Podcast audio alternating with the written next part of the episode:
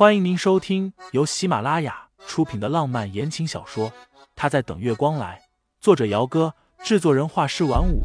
感兴趣的听众老爷们，赏个三连，点亮我的关注，点亮你的夜空。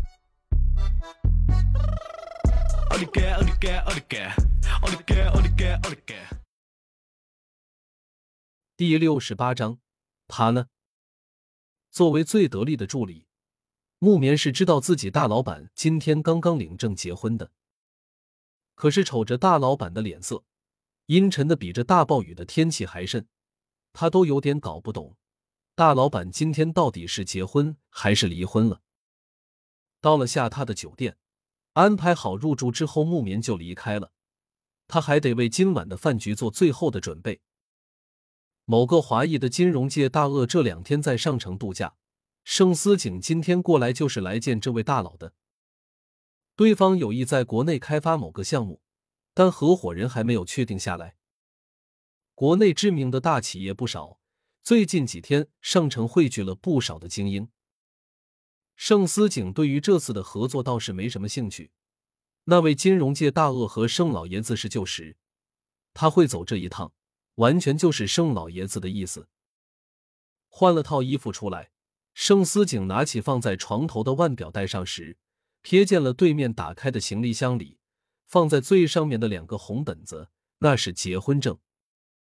男人雅致的眉梢微微皱了一下，戴好腕表之后，绕过床尾，弯身把结婚证拿起来打开。结婚证上的照片里，两个人都穿着白色的衣服，男人不苟言笑的。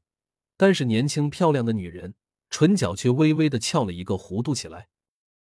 视线往下落在了两个人的名字上：盛思景、沈清心。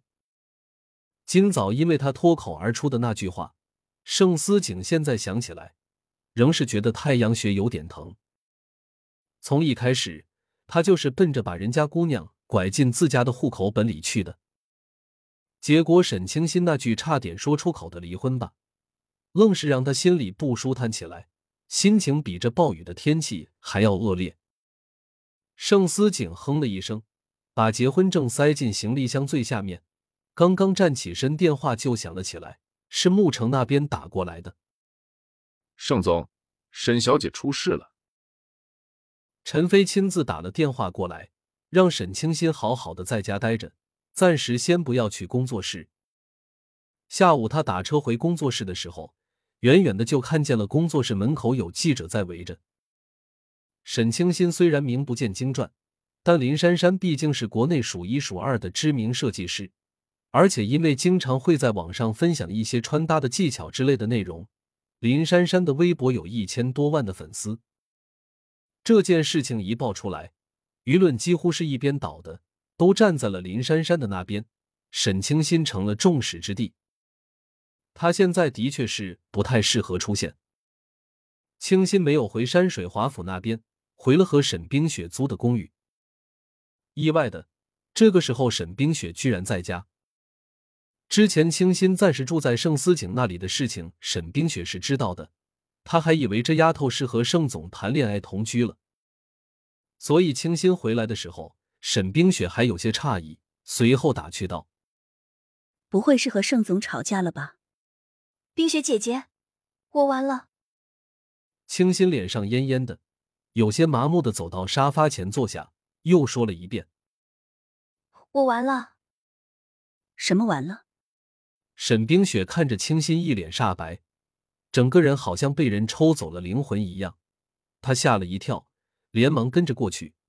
伸手在他的额头上探了一下，幸好没有发烧。出什么事了？沈冰雪倒了一杯温水过来，塞给他。跟我说说，看看我能不能帮上什么忙。清新倒不是真的想让沈冰雪帮什么忙，他也不想把她给牵扯进自己的破事儿里来。但是他现在整个人都无助的厉害，憋了半晌，一句话都说不出来。最后只能拿出手机，打开网页，递给沈冰雪看。盛思景刚刚落地上城，不到两个小时又买了机票回来。上城距离牧城要飞行两个小时的时间，到家的时候已经是晚上九点多了。于嫂正在客厅里收拾，看见先生忽然回来时，还愣了一下。不是说出差去了吗？这大晚上的，怎么又回来了？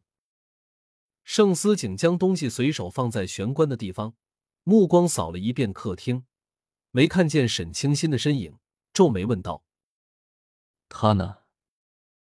啊！姨嫂愣了一下，才反应过来，先生问的是沈小姐，回答道：“沈小姐还没回来呢。”盛思景一言不发的又转身出去。先生，于嫂刚刚想问他要不要吃了晚饭再走，但是盛思景已经开门出去了，连门都没有关。九点二十，沈清新站在阳台外面给陈飞打电话，不意外的。那边又是在通话中。听众老爷们，本集已播讲完毕，欢迎订阅专辑，投喂月票支持我，我们下集再见。